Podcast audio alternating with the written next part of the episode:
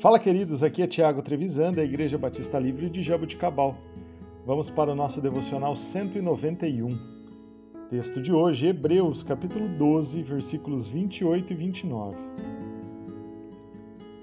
Portanto, já que estamos recebendo um reino inabalável, sejamos agradecidos e assim adoremos a Deus de modo aceitável, com reverência e temor pois o nosso Deus é fogo consumidor.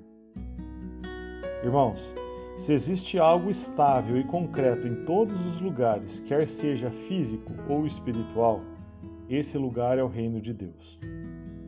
Neste texto, o autor de Hebreus trabalha com o conceito de reino espiritual, diferentemente das ocorrências nos evangelhos, onde é sempre o reino dos céus. O escritor diz que os leitores receberam um reino, e é com base nesse conceito que o autor exorta a adorarmos a Deus por tudo isso que recebemos de maneira imerecida. O primeiro ponto que trago à sua atenção é que nossa adoração deve ser de modo aceitável, no sentido de ser agradável a Deus. Embora, às vezes, eu sou convicto que praticarmos uma adoração agradável é praticamente impossível por causa do nosso coração, mesmo assim, devemos buscar adorar a Deus com o nosso melhor, de inteireza do nosso ser, que sejamos reverentes diante de Deus e que o temor esteja em nosso coração, pois o temor do Senhor é princípio da sabedoria, como diz o escritor de Provérbios.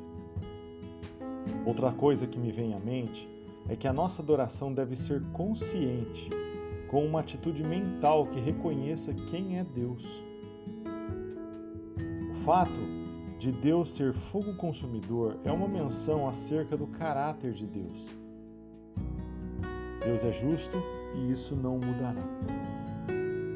Que a nossa adoração seja de total semelhança, que seja de todo o nosso coração e imutável.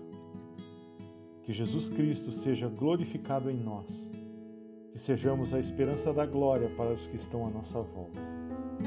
Deus abençoe o seu dia, em nome de Jesus.